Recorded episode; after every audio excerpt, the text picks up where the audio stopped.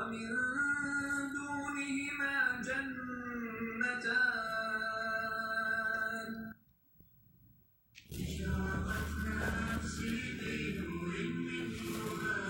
Podemos que él, él salude, por lo menos a la gente.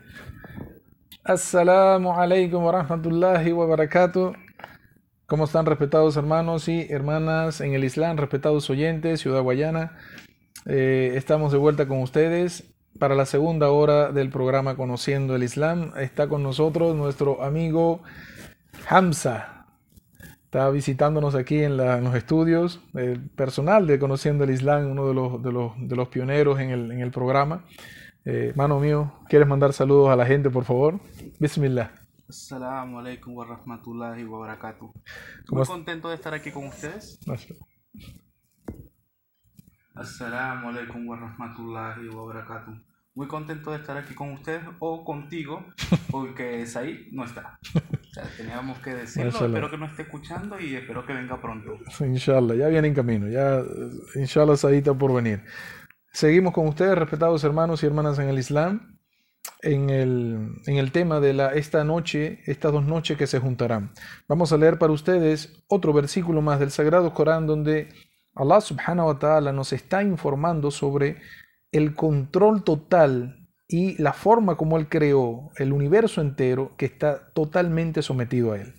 Leo para ustedes ahora desde el capítulo 21 del Sagrado Corán, el capítulo de los profetas, versículo 33.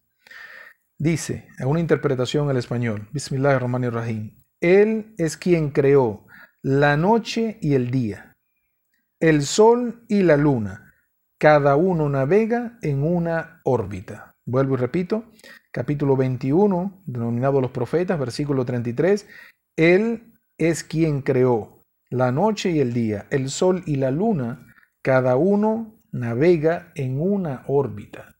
Es decir, respetados hermanos y hermanas en el Islam, respetados oyentes, eh, la ciencia ha aportado mucho para el entendimiento del sistema fuera de aquí de la Tierra, para entender cómo es el, la galaxia. Ha aportado muchísimo. Vamos a narrar para ustedes una explicación de lo que el profeta sallallahu alaihi wasallam dio a sus compañeros sobre este tema de las dos noches que se juntarán. En una oportunidad el profeta Muhammad sallallahu alaihi wasallam estaba con sus compañeros y les preguntó: ¿A dónde creen ustedes que va el sol? Los compañeros dijeron, viendo que el sol se estaba ocultando por el oeste, obviamente, le dice, Allah y su mensajero saben mejor. De verdad no saben lo que le estaba preguntando el profeta. Para el ser humano eso es simplemente la creación de Dios, que el sol salga por un lado, por el este, y se oculte por el oeste. Pero fuera de eso nadie tiene conocimiento sino Allah, que es el creador de todo, y su profeta que estaba en ese momento en la tierra. Dice el profeta Muhammad sallallahu alaihi wasallam. El sol, refiriéndose al sol, pide permiso todos los días, pide permiso a su creador, Allah subhanahu wa ta'ala, para ocultarse por el oeste. Y luego, luego él sale nuevamente por el este. Todos los ocasos de la humanidad, el sol cuando va hacia ese sentido, él, el profeta explicó, él va a pedir permiso a Allah para salir ahora por el este nuevamente. Eso pasa durante toda la vida de la humanidad, desde la creación hasta esa noche, cuando se junten dos noches, cuando en la hora final, dijo el profeta Muhammad sallallahu wasallam, Allah subhanahu wa ta'ala le dirá al sol, cuando él pide el permiso a su creador, le dirá, no tienes permitido ocultarte más por aquí, regresa por donde has venido. En ese momento se generarán las dos noches en una. ¿Cómo podemos nosotros, cómo nosotros podemos explicar esto o cómo la ciencia ha podido explicar esto? Desde el punto de vista de la sabiduría islámica, esto es uno de los, milagros de, la sabiduría islámica con respecto a la, ciencia, de que obviamente nosotros podemos saber de que el Sol siempre está fijo y lo que está moviéndose son los planetas, que la rotación de la Tierra es la que hace que el, día y la noche se vayan alternando. Eso es lo que nosotros sabemos. Pero en la religión, dijo el profeta, el sol va a pedir permiso.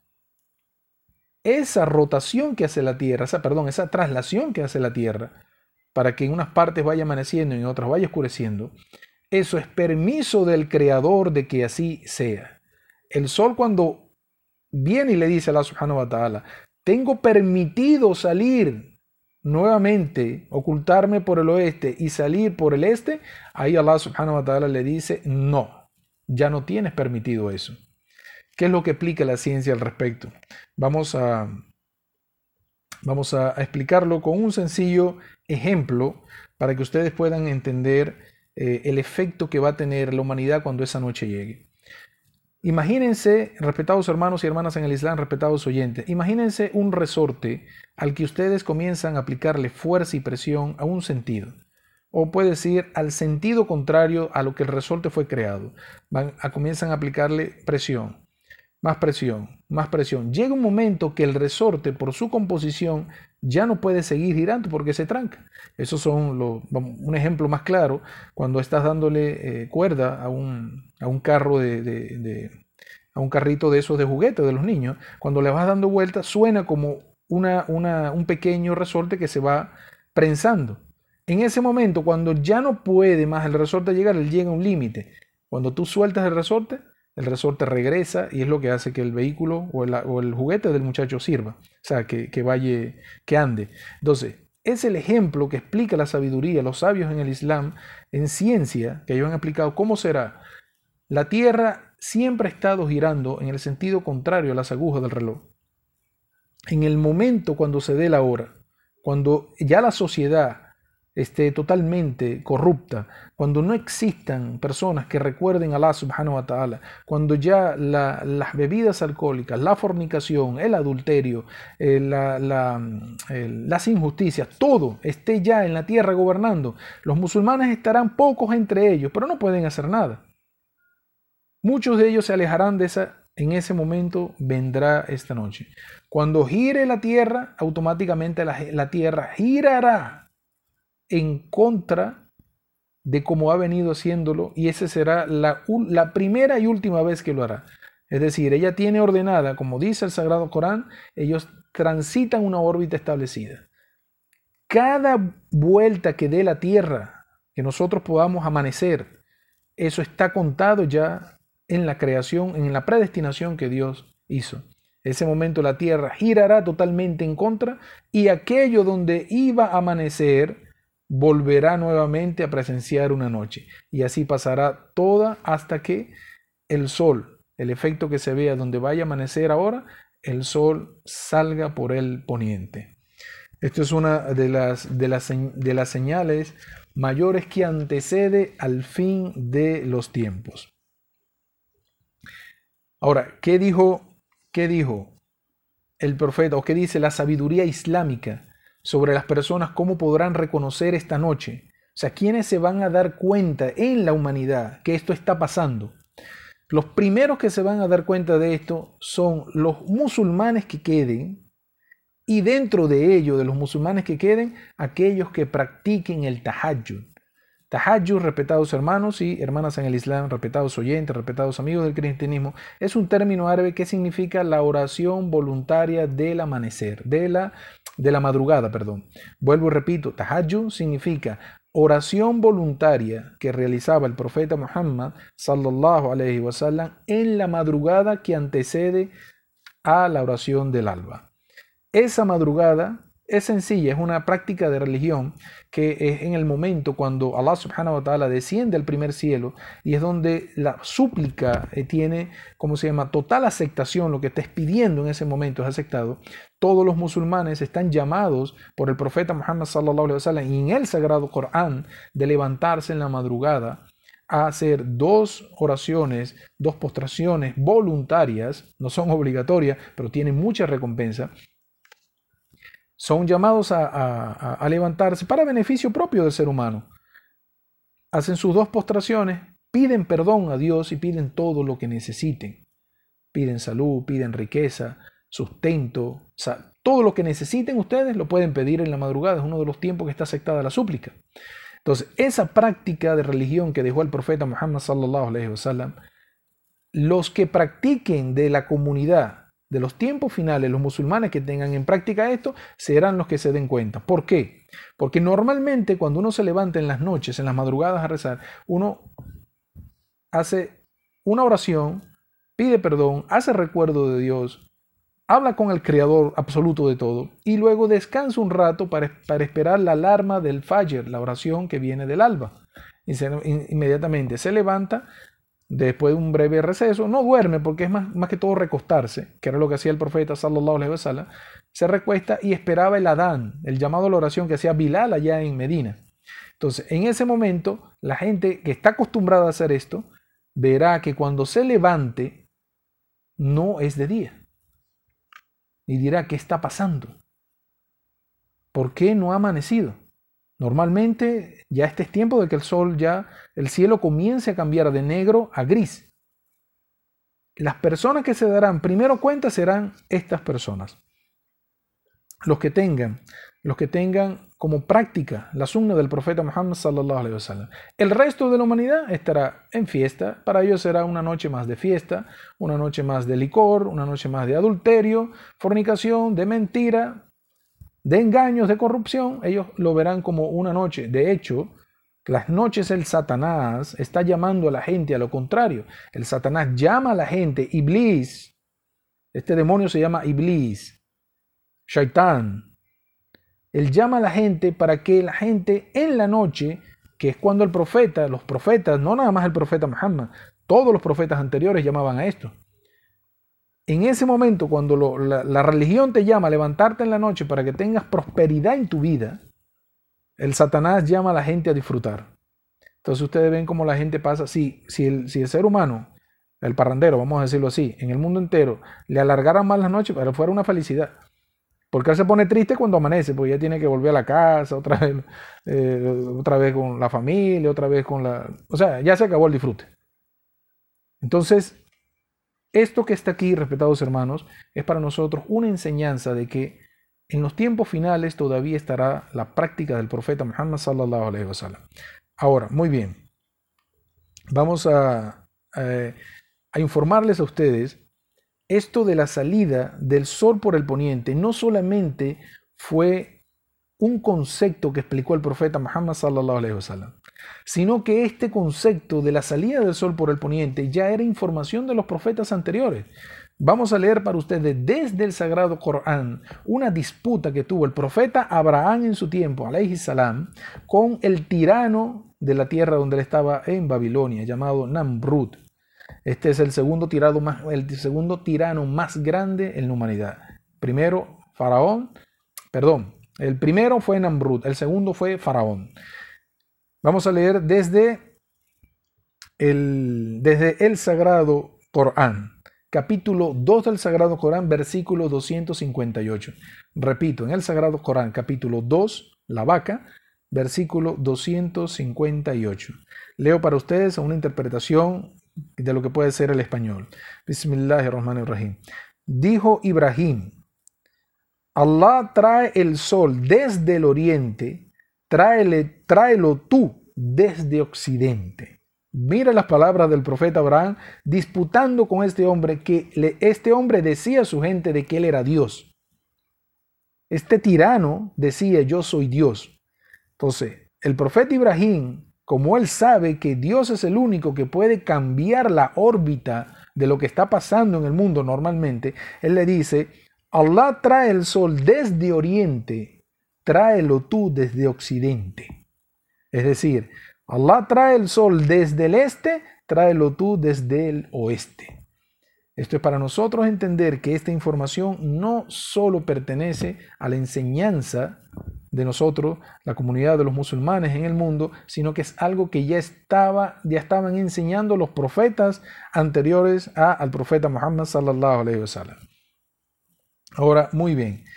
Otro de los fenómenos que pasará en el mundo cuando esta noche, cuando estas dos noches vayan a tener lugar, cuando se junten las dos noches, la, vamos a decir las dos madrugadas, es una brisa fresca que vendrá desde Siria.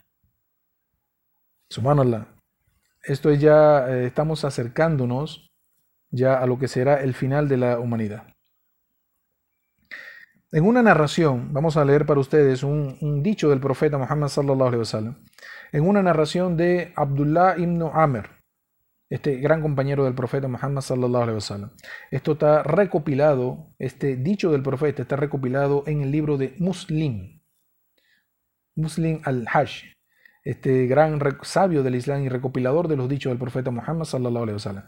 Dijo Abdullah ibn Amr, el profeta sallallahu alaihi wasallam explicó que Allah enviará, Dios glorificado y altísimo sea, enviará una brisa fresca desde Siria y no habrá lugar sobre la faz de la tierra a donde esta brisa no llegue, tomando el alma de todo corazón que contenga, aunque sea una partícula de fe en Dios, incluso si estuviera en lo más profundo de una montaña. Esta brisa llegaría hasta allí para tomarla. Repito para ustedes la enseñanza del profeta Muhammad sallallahu alaihi wasallam transmitida por Abdullah ibn, Abdullah ibn Amr Allah el Altísimo, Allah subhanahu wa ta'ala, enviará una brisa fresca desde Siria y no habrá lugar sobre la faz de la tierra a la que esta brisa no llegue, tomando el alma de, de todo corazón, tomando el alma, tomando el corazón, el alma de cada una de las personas que tenga, aunque sea una partícula de fe en Dios. Incluso si estuvieras en lo más profundo de una montaña, esta brisa llegaría allí para tomarla. Esto se le conoce, a esto se le conoce como eh, ya cuando los creyentes en el mundo partan. Eso sí va a ser de un solo, de un solo golpe. No, ya está destinado que esas personas todas iban a morir ese mismo día. Esa noche, cuando se junten las dos noches, cuando el Corán tome partida hacia los cielos. Obviamente, uno de los efectos que trae esto es que de que el Corán parta, o sea, que parta del corazón de la gente, es que todos ellos van a morir esa noche. Allah subhanahu wa ta'ala va a tomar con esa brisa, esa brisa fresca todos los corazones donde hay la fe en Él.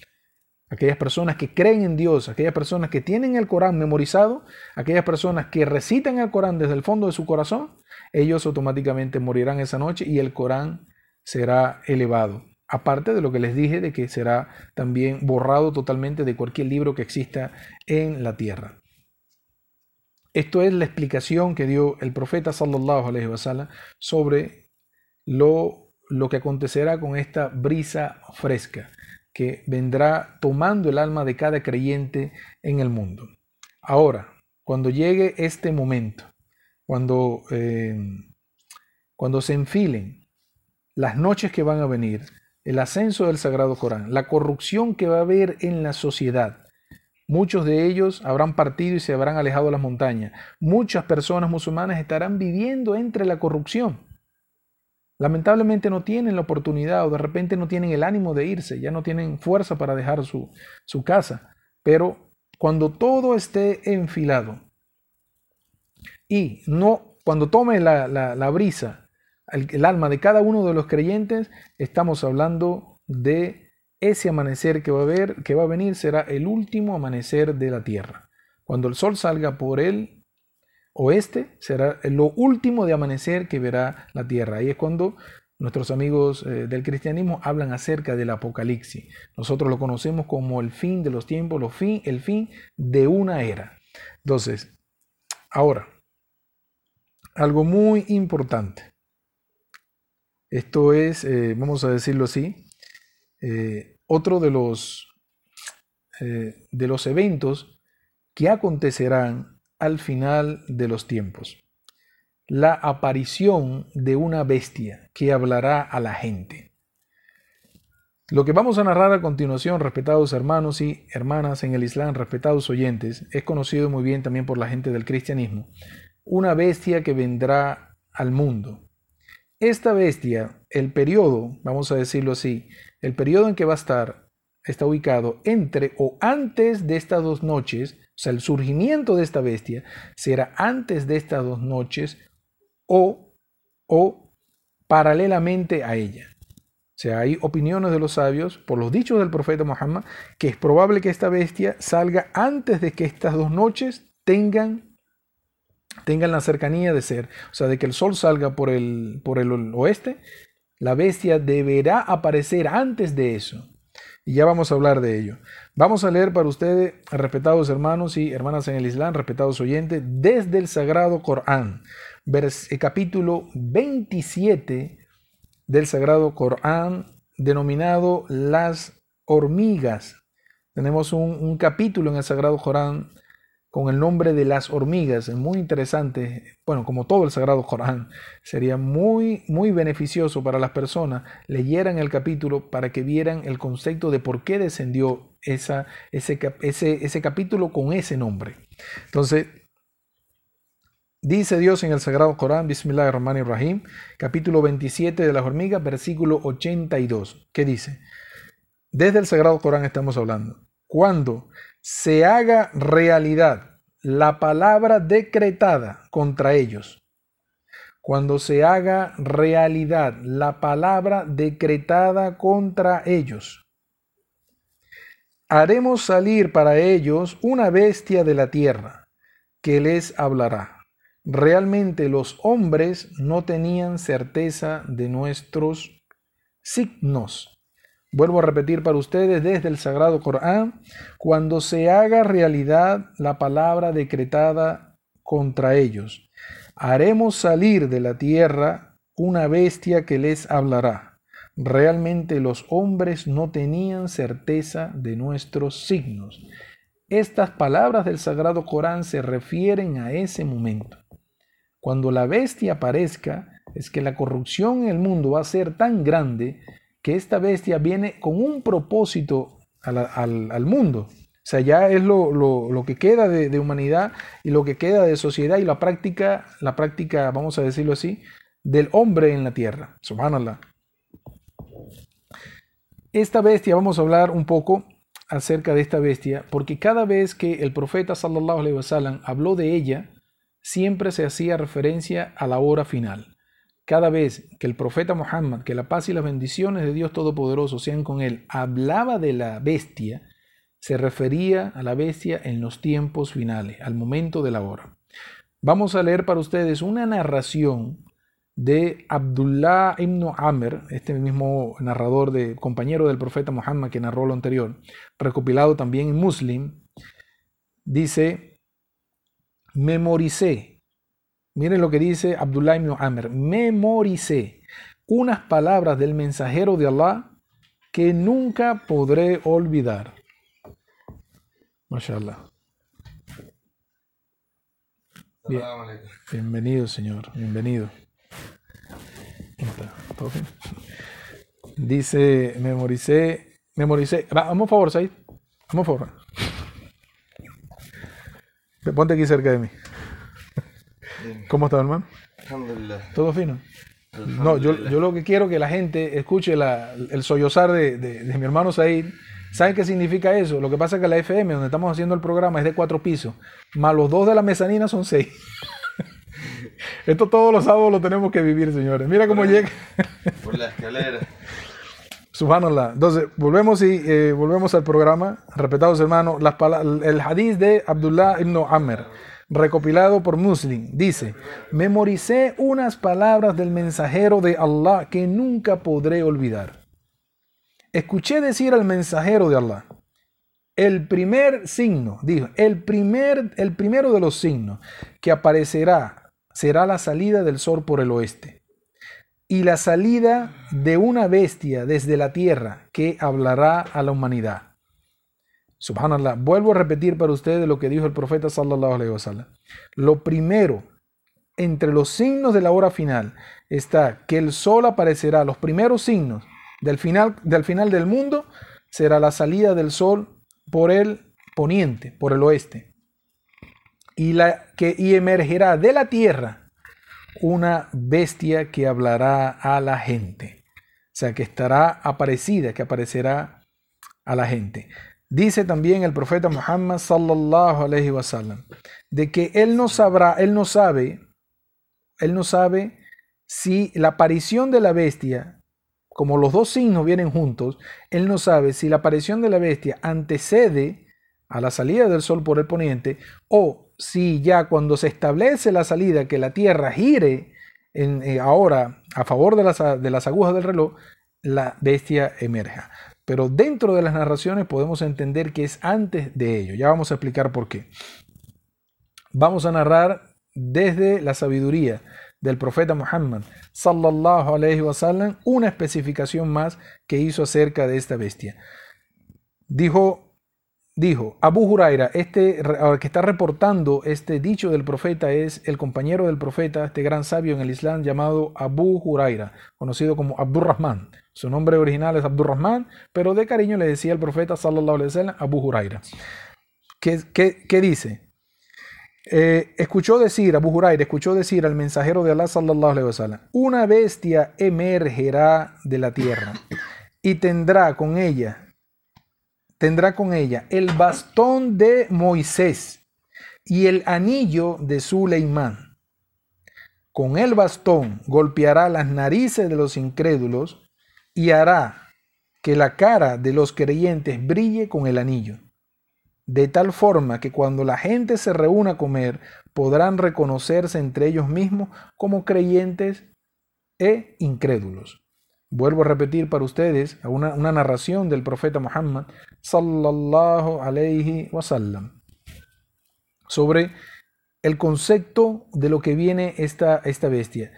De acuerdo a las narraciones del cristianismo, ellos conocen que esta bestia vendrá a marcar a la gente pero ellos no saben cómo será la marca de la bestia. Ellos no tienen, hay muchas hipótesis, la gente plantea esto, la gente plantea aquello. Le estamos dando la información del profeta Muhammad sallallahu alaihi wasallam, de cuál será la forma que esta bestia vendrá al mundo y qué es lo que hará. La bestia se presentará ante la gente anterior a estas dos noches juntas. Estará en la tierra, se presentará como una, como una bestia, como un animal. Ya vamos a dar las descripciones lo más, lo más, lo más que lo más probable que sea para el, último eh, fragmento del programa, esta, esta bestia se presentará a la gente y tendrá con ella el bastón de Moisés. ¿Recuerdan el bastón de Moisés? Aquel bastón que, que se transformaba en serpiente. Esa bestia vendrá con el bastón de Moisés. Aparte de eso, vendrá con el anillo del rey Suleimán, de Salomón.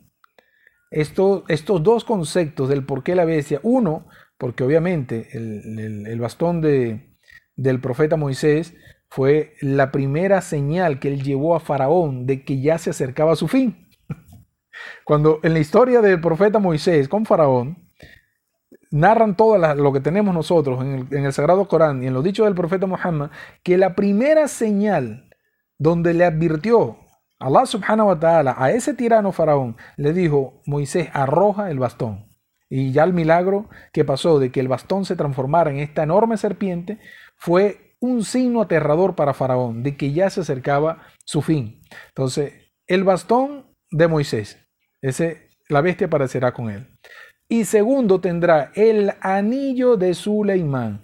Este anillo de Suleimán era un anillo que portaba Suleimán eh, con la inscripción de la ilaha illallah.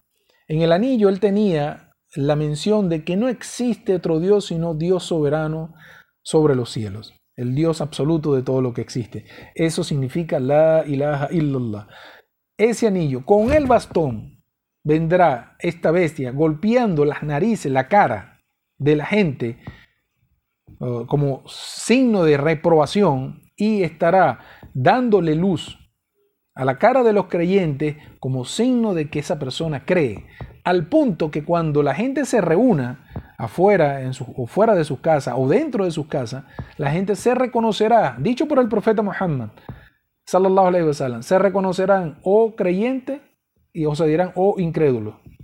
Cuando van a hacer negociaciones, en ese momento, cuando van a hablar, van a decir, mira tú creyente. ¿Creyente por qué? Porque su luz brilla. Eso es la sociedad de ese momento. Cuando venga y le diga, eh, eh, tú incrédulo, ¿por qué? Porque tendrá la marca en la cara del golpe de la bestia. Este es un incrédulo, este ya no va a creer en Dios. En otro hadiz, dicho eh, dentro de las narraciones del Tafsir del Corán, del Qurtubi, rahimullah, este hombre dice que e- es su explicación, ¿no? Estamos hablando de una explicación de un gran sabio. Dice que esta bestia posiblemente sea la cría de la camella, aquella camella de la época del profeta Sales, pero no está nada confirmado entre los dichos del profeta Muhammad sallallahu alaihi wasallam. Ya, un momento.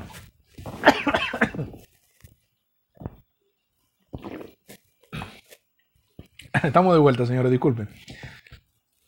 Vuelvo y repito, esta bestia estará caminando en la tierra marcando a la gente. Esa será la forma como lo hará. Vamos a hacer un pequeño corte y vamos a regresar con el último, el último, la última media hora del programa para traerle la descripción de esta bestia y lo último que hará la humanidad, siguiendo el Satanás con la destrucción del Kaaba. Assalamu alaikum wa rahmatullahi wa barakatuh. Alhamdulillah, pude llegar al programa un poquito tarde, pero aquí estoy. Eh, gracias a Dios, el bebé no se durmió, pero bueno, se lo lancé a mi esposa porque escuché a la niña gritando y salió yendo por la retaguardia. Rácata. Eh, recuerden que pueden mandarnos mensajes de texto o escribirnos por WhatsApp al 0414 1924502 al 0414 0930530.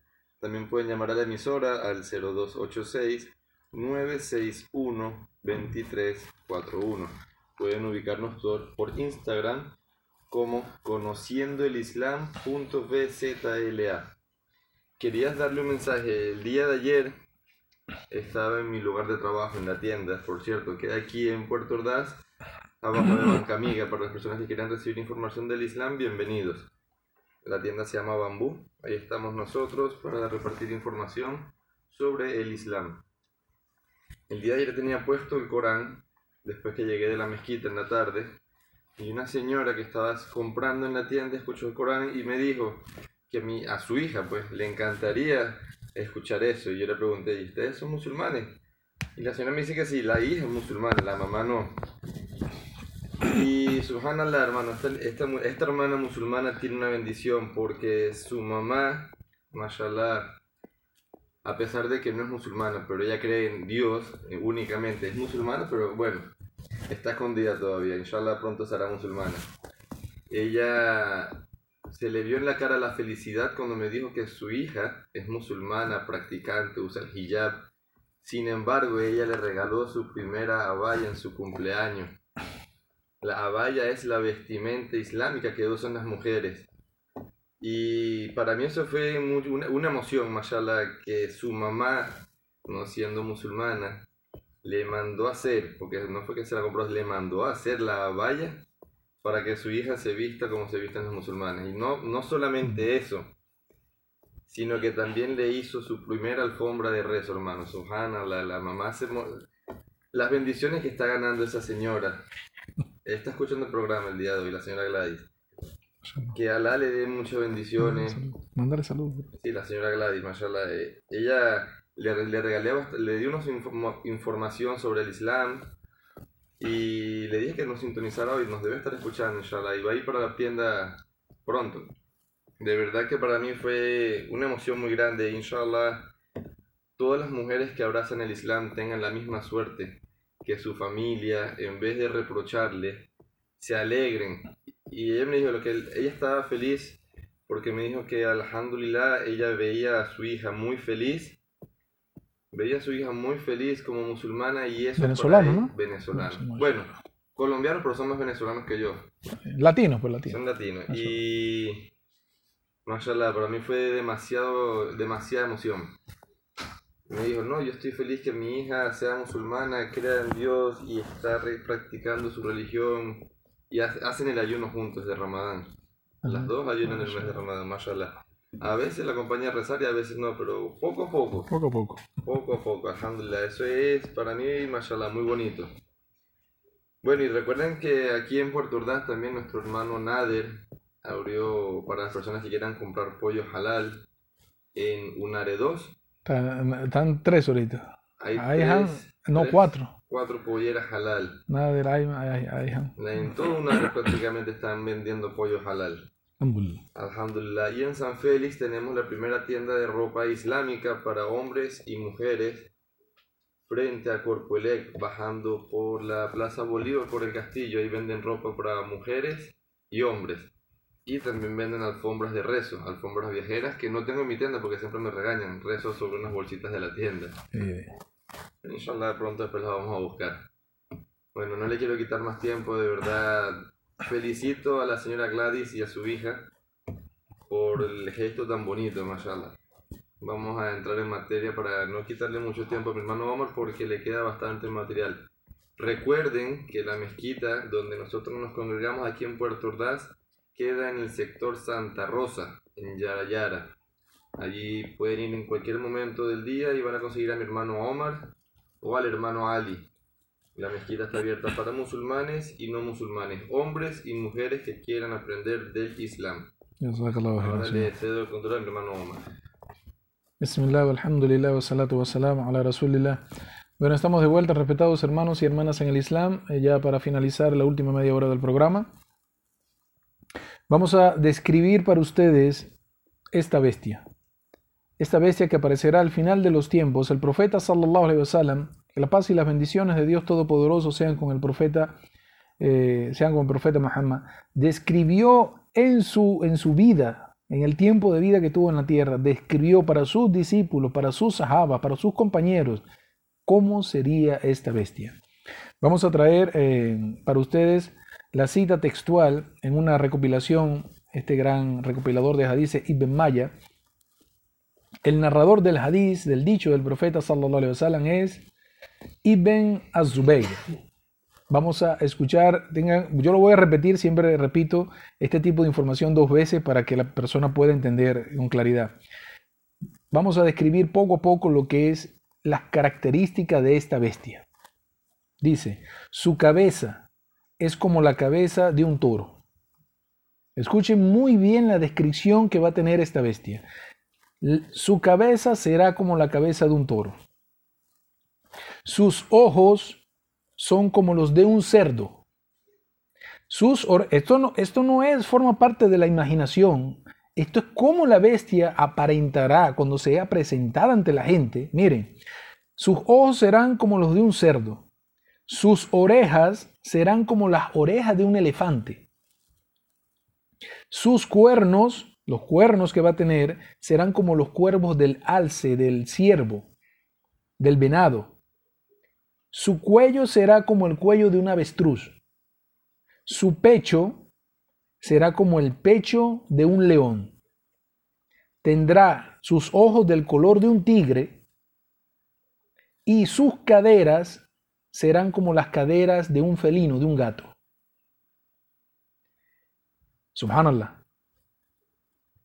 Dice, la cola que va a tener será como la cola de un carnero y sus piernas serán como las piernas de un camello. Entre cada, la separación entre cada extremidad de su cuerpo, cada parte de su cuerpo con respecto a la otra, habrá distancia como de 12 codos. Esa es una distancia que va a tener entre extremidad algo libre, que no, no para, para ver la separación de cada descripción. Repito para ustedes, la cabeza será como la cabeza de un toro, sus ojos serán como los ojos de un cerdo, sus orejas serán como las orejas de un elefante, sus cuernos serán como los cuernos de un alce de un, de un venado, su cuello será como un avestruz, el pecho como un león, los ojos del color de un tigre, su cola como la de un carnero y sus piernas como la de un camello. Ustedes se preguntarán, ¿cómo algo así puede presentarse a la humanidad? Se adelante la tierra y la gente vaya a ver eso como algo normal. O sea, se presentó alguien delante de mí y me está golpeando con un bastón. ¿Qué pasa? ¿Qué es esto? Señores y señoras, respetados hermanos y hermanas en el Islam, respetados oyentes, amigos del cristianismo. ¿Acaso en la actualidad ustedes no ven eso? El dicho del profeta Muhammad sallallahu alaihi wasallam es a los tiempos finales. Pero en la actualidad, hoy 2020, ¿usted no ve nada de eso? 2022. Pre, ¿2000? 22. Ah, caramba. 2022, ¿ustedes no ven esto? ¿Acaso en el mundo, en la actualidad, no existen fechas donde se celebran fiestas de disfraces? Donde eso es algo normal para ellos. Ojo. Eso es algo totalmente normal para las personas en cada país del mundo. Existe una fecha donde se celebran fiestas de disfraces. Aquí en Venezuela nosotros tenemos los carnavales.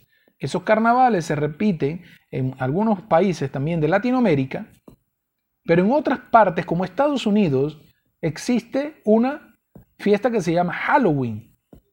Y la gente se disfraza con personalidades de demonio, personalidades de, la ciencia ficción, cosas inventadas. Y cada año, cada año que va pasando en el mundo, los disfraces son más realistas.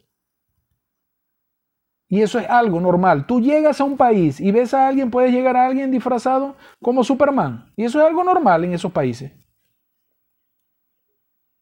Hay países donde se ponen las cabezas de los animales, hacen un disfraz con cabeza de animal y se lo ponen y andan todo el día en la calle. Eso es algo normal para ellos. Y no solo eso. Actualmente en el mundo existe una corriente donde el hombre se está haciendo deformaciones de la cara y deformaciones del cuerpo. Se cambian el color de los ojos, se cambian la contextura de la cara como forma de demonio. Nosotros tenemos, podemos citar para ustedes algunas, algunas partes donde eh, existen estos tipos de, por lo menos en Estados Unidos existe el Halloween, existe el, el, el corre, correfo, el correfo en España, donde se visten con caras de demonio. Esas son celebraciones de ellos. Y así hay muchas celebraciones en el mundo donde la gente eh, asume un disfraz y anda en la calle totalmente tranquilo. En los tiempos finales, eso será totalmente normal para la gente. De hecho, ellos no verán ninguna diferencia. Que ese animal se presente para ellos les dará igual. Ellos no sabrán lo que representa. Subhanallah. Aquí el hermano Saí nos está mostrando un, una, una foto de un hombre que ha modificado su cuerpo pareciéndose a un lagarto. Y de verdad que parece un lagarto. Subhanallah. Ahora, muy importante, ¿qué será, ¿qué será lo que la humanidad de ese momento, lo último de la humanidad que quede? Cuando el alma de los creyentes sea tomado, cuando el sol vaya a salir por el oeste, cuando esta bestia ya tenga en el mundo ya marcando a las personas, ¿qué es lo que la gente hará en ese momento? El Satanás, Iblis, habrá cumplido con uno de sus deseos más grandes, de que la humanidad a la final llegó a la perversión, a la perversión total. Se va a personalizar en forma de hombre ante ellos. Dicho en los hadices del profeta Muhammad sallallahu alaihi wasallam, se presentará enfrente de ellos de la humanidad y les dirá, es que acaso no me van a hacer caso, no van a hacer lo que yo les diga. ¿Qué les dice la gente? Pero ¿qué es lo que tú ordenas hacer? Les dijo, es momento de la adoración de los ídolos. Es momento de llevar esto a un nivel que nunca ha alcanzado la humanidad. Dicen las narraciones, dicen las narraciones del profeta Muhammad sallallahu alaihi wasallam con respecto a las características de la sociedad de ese momento, que la fornicación, el adulterio y las bebidas serán tan pero tan populares que podrás ver a las personas en lugares públicos teniendo relaciones eh, sexuales. Libremente. El que más pudor tenga en ese momento es un hombre que le ponga a, a la mujer con la que está, le va a poner como una mesita para que no pegue del piso. O sea, algo, una base, pues. No, siéntate aquí, ven. Todo el mundo estará en las calles, en el monte, donde sea, en las matas, donde sea. Serán como animales. Esas son las descripciones de la gente de ese momento, la felicidad tan grande añorada, que todos van a querer, que nadie les diga nada y que ellos puedan hacer lo que quieran. Actualmente les pregunto, ¿ustedes no ven eso en la sociedad? Hombres que andan demostrando, hombres y mujeres que andan demostrando su cariño en frente de otras personas, besándose ya, ya como, como pareja que son, en medio de la sociedad. Falta poco para que llegue ese momento. Ahora bien, falta todavía uno de los acontecimientos que marcará el fin de la vida del hombre aquí en la tierra. Y eso será cuando un hombre de Etiopía, escúchese bien esto, un hombre de Etiopía destruye el Kaaba, ese cubo negro que ven ustedes siempre por la televisión, que está allá en Meca, que es una cobertura de, de tela negra, destruye el Kaaba piedra por piedra y nadie lo detenga. Quiero para ustedes hacer referencia. ¿Cuántos minutos nos quedan, hermano Lenny? Muy bien. No. Hermano Lenny. Ocho, bueno, de primera vez que está. Dalo quieto. Quiero narrar para ustedes lo que intentó un hombre de Etiopía, un rey de Etiopía, antes de la profecía, antes, bueno, incluso antes de el nacimiento del profeta Muhammad sallallahu alaihi wasallam. De hecho, hay un capítulo en el Corán que se llama Sura del Alfil, donde narra la historia de este hombre, o sea, la referencia de este hombre, este rey de Etiopía que quiso destruir el Kaaba. ¿Saben cómo?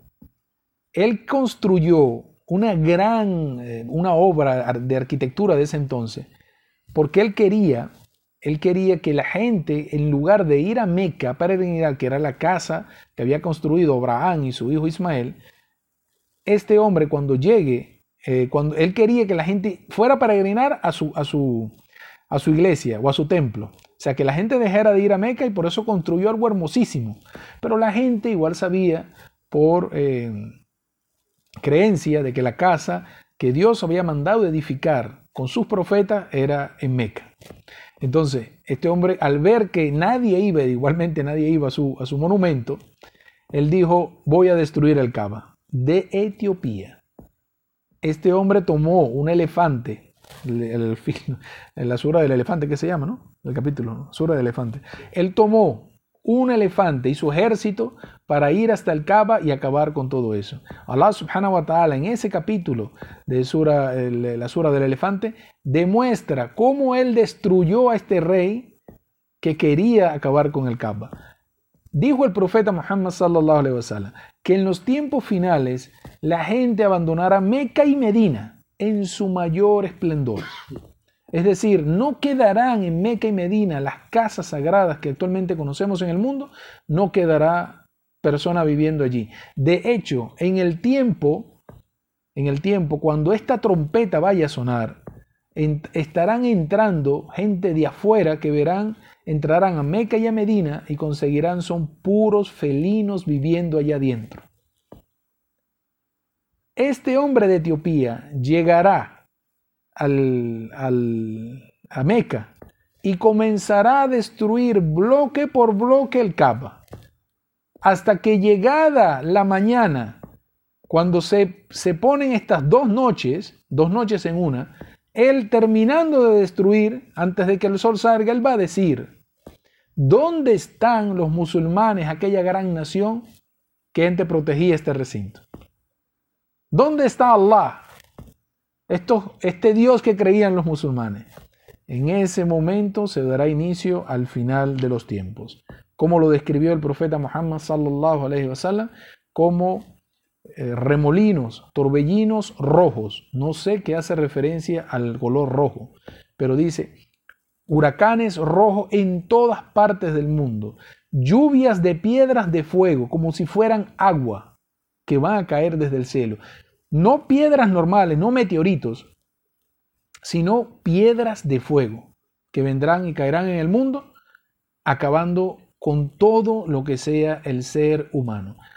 Los temblores, la lava que saldrá dentro de la tierra, cuando dice que la tierra expulsará todo lo que hay en su cien, será para la destrucción de la humanidad. El mar que tanto nos beneficia en este mundo esa, esa H, H2O, esa agua, esa composición que conocemos, Allah subhanahu wa ta'ala convertirá al mar en fuego. Todas las personas serán reunidas. Cuando comiencen a correr, todas serán reunidas en Yemen. Subhanallah. lo que quede de humanidad al final de los tiempos, todo tendrá que correr hacia el Yemen, porque el fuego los vendrá, vendrá arrasando todo y la gente no le quedará otra cosa que reunirse en Yemen, donde será lo último que quedará de la humanidad y la destrucción de lo que alguna vez fue el ser humano. Con esto, respetados hermanos y hermanas en el Islam, eh, hemos terminado con toda la, la cadena de informaciones acerca del final de los tiempos y todas las descripciones que hizo el profeta Muhammad sallallahu alaihi wasallam sobre lo que habría de pasar al final de la era del hombre. Para nosotros ha sido un placer traer este programa. Gracias de verdad por sintonizarnos, por mantenerse al aire. Los queremos mucho de verdad de parte del equipo de Conociendo el Islam. Inshallah seguiremos más adelante el próximo sábado con más información acerca de nuestra religión, el Islam. Que pasen un feliz sábado en familia, que disfruten mucho de la UFC. Esta noche hay, pelea de la UFC. Assalamu alaikum wa rahmatullahi wa barakatuh. Hablando de la UFC, sí, esta, noche va a ser intensa en la UFC. Mashallah, va